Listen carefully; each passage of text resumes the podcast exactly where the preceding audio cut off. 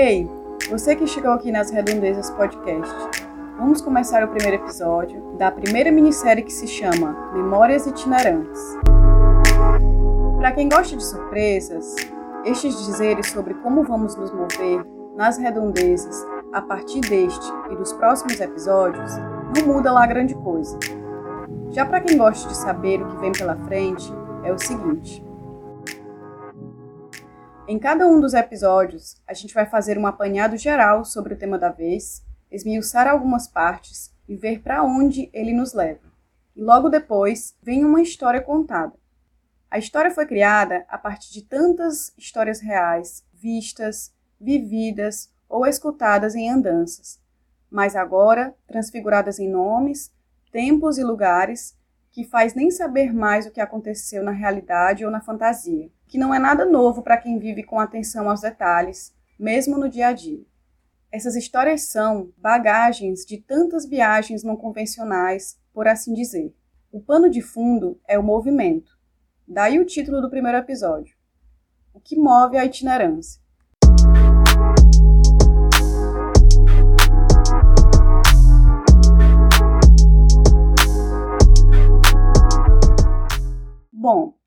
Primeiro passo é a gente se apresentar.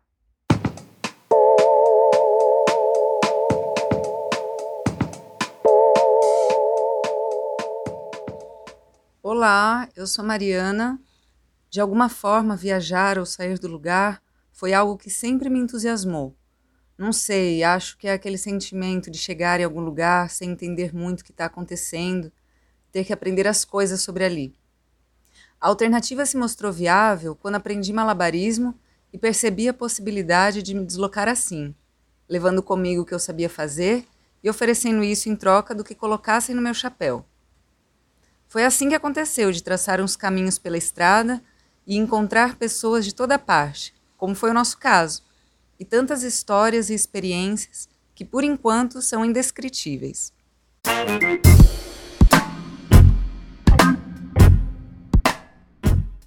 Me chamo Ângela, viajei sem parar durante quatro anos por 18 estados brasileiros e quase toda a América Latina.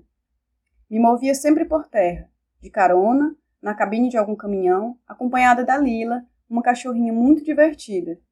Aprendi a jogar malabares, sem escola, com outras viajantes, de forma independente e assim o circo de rua passou a bancar minha viagem. Fora do meio urbano, na vivência em comunidades, descobri agroecologia e comecei a produzir cadernos artesanalmente a partir de material reciclado, com uma linguagem pessoal na pintura das capas e, inspirada pela natureza, pintava plantas e o universo. Com a necessidade de aprender mais técnicas, comecei a estudar artes gráficas, que possibilitou aprimorar minha linguagem artística e utilizar das ferramentas tecnológicas para trabalhar à distância viabilizar uma vida longe da cidade grande. Me proponho a utilizar as artes como meio de transformação social e atualmente utilizo da técnica da colagem para desenvolver identidades visuais em projetos independentes.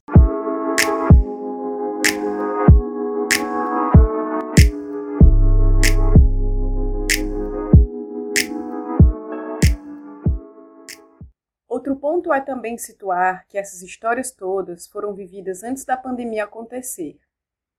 E até imaginar que o futuro, agora presente, parece a verdadeira ficção. E a gente bem sabe o quanto viver tudo isso vai guiar o estar no mundo daqui para frente.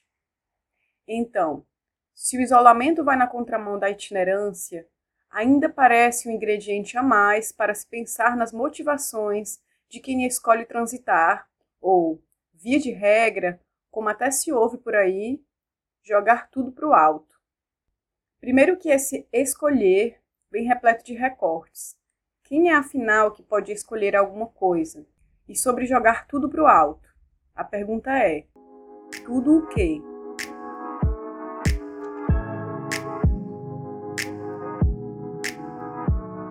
Sabe, antes de começar, fomos lá reforçar o que se entende por itinerante, buscar sinônimos, que são palavras com significados que se aproximam em sentido, pois aqui vai a lista encontrada: pessoa andarilha, errante, caminhante, viajante, passeante, nômade, e estas mais desconhecidas, multívaga, deambulante e errabunda. Pois é, até bem interessante a gente pensar qual é a imagem dessa figura andarilha que temos em mente, porque o nomadismo faz parte e tem seu lugar na nossa história enquanto humanidade. Inclusive, é tido como um marco o momento em que se começou a plantar, a prática da agricultura, que é quando, nesse momento, se diz que a humanidade se tornou sedentária, e sedentarismo aqui como um contraponto ao nomadismo. Então, pronto. Desde tanto tempo, as pessoas jamais pararam de itinerar. A itinerância é entendida como um modo de vida. Motivos e motivações não faltam, nem para ir, nem para ficar. E caberiam muitas palavras aqui, assim como caberiam histórias possíveis dos últimos 10 mil anos ao redor do mundo inteiro. Dentro do recorte da itinerância por escolha e não por uma condição, a gente pensa em reforçar aqui nas redondezas a decisão em itinerar como um processo que vai chegando, umas vezes mais de mansinho, umas vezes mais de repente, mas sempre como um caminhar, do processo em si, que começa geralmente antes do primeiro passo literal ser dado um pouco fora daquela romantização do ontem não era e hoje já é.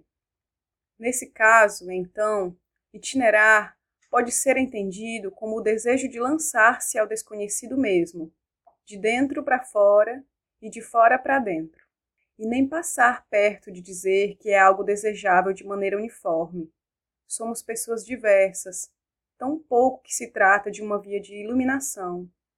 Finalmente, em trânsito ou estacionada, é possível entender cada despertar como uma metáfora itinerante.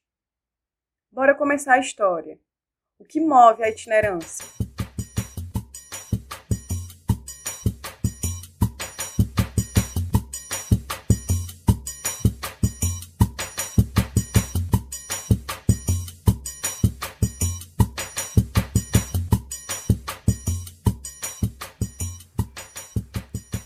ponteiros maiores quase já sincronizavam em marcar seis da manhã em ponto. Ali na frente da casa, de cara para a BR, o movimento já estava quase no seu ponto alto.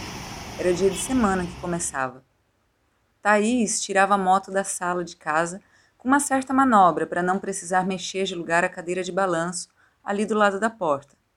Tchau, maninha. Do outro lado, da ponta do corredor que ligava à cozinha, um aceno.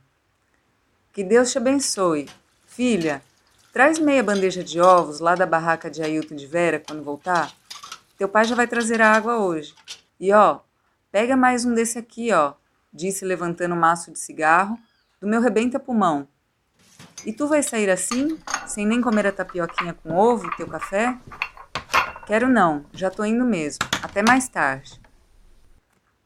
Já apontava a roda dianteira na rampa, saindo de ré, e uma voz na grade do portão pergunta e paralisa Thaís.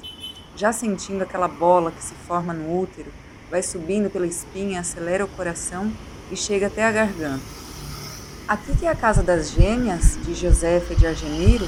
Perguntou em tom de brincadeira desde o portão, em meio ao som de trânsito em fluxo. Júlia! exclamou Thaís, ainda meio paralisada. Que saudade!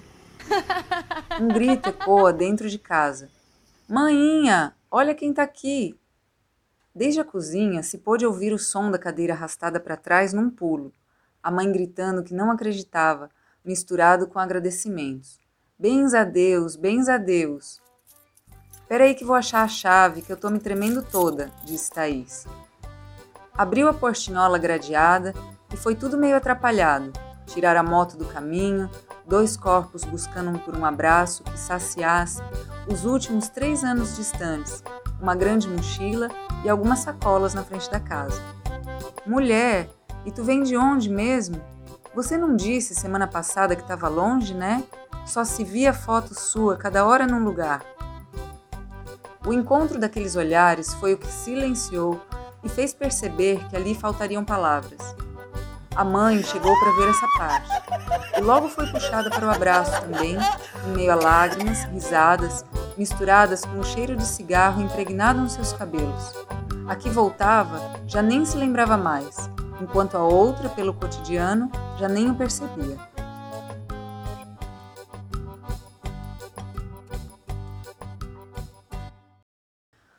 A decisão de Júlia não foi assim, tomada do dia para a noite.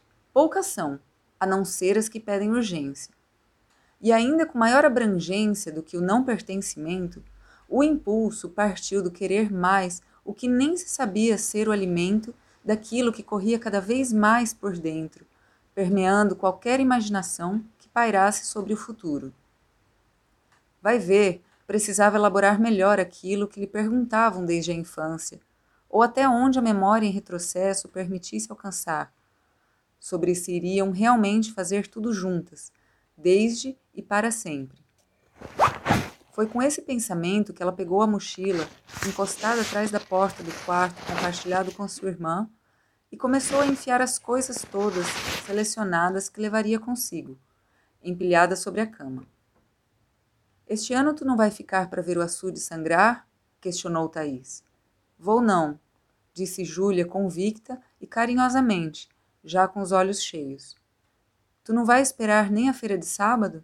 Perguntou com aquele nó choroso no meio da garganta. Vou não.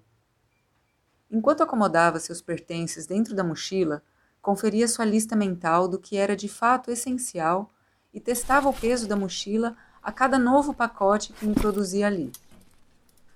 Júlia e Thaís são pequenas em tamanho, miúdas, como se dizia. Nasceram e cresceram lá onde tem viagem no nome, ainda que implícita, marcada pela sombra de uma oiticica frondosa que quem passasse sabia ter um posto de descanso. O lugar de descanso de Júlia era no papel e grafite. Andava com seu caderninho para todo canto que fosse. Às vezes passava horas ali desenhando. Só que agora chegara naquela idade de quando começa a se fazer presente a tomada de decisões frente ao o que você quer ser quando crescer. Ela, à sua maneira, sabia que precisava ir conhecer mais, e para além do estado do Ceará, que era o único lugar fora do Rio Grande do Norte que tinha conhecido até então.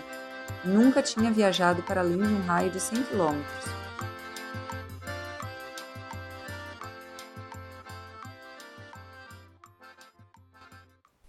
Naquelas conversas de quarto, já com a luz apagada, quando as irmãs confidenciavam suas vontades, Thaís dizia: Júlia, eu sei que você vai, e eu sei que vai ser logo. Não sou eu quem vou dizer para você ficar, não, mulher. Não é porque maninha botava as roupas tudo igualzinha que a gente tem de querer a mesma coisa.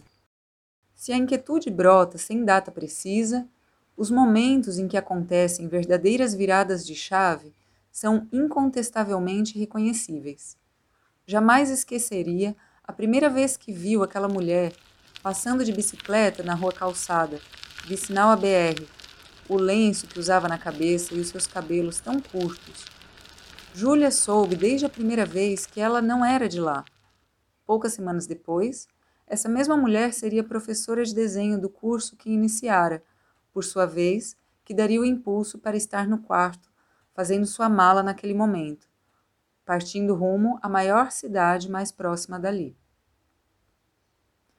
No dia do encerramento do curso de desenho, entrega o retrato feito àquela que jamais esqueceria cada linha do rosto.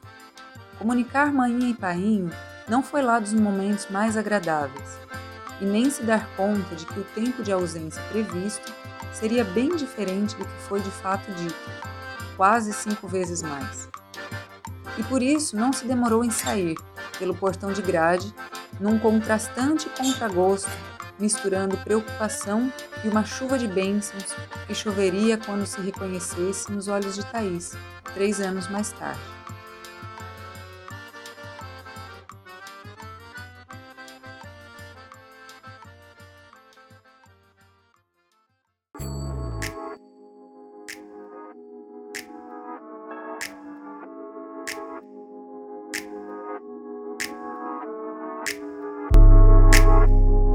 Este foi o primeiro episódio do podcast Nas Redondezas, minissérie Memórias Itinerantes. Histórias reais, modificadas pelo contar, Um cheiro para as mulheres que se reconhecem em personagens, em sentimento e em itinerância. Siga o nosso trabalho no Instagram, nas redondezas. Você pode ouvir este e os próximos episódios no Spotify, Google Podcast e YouTube.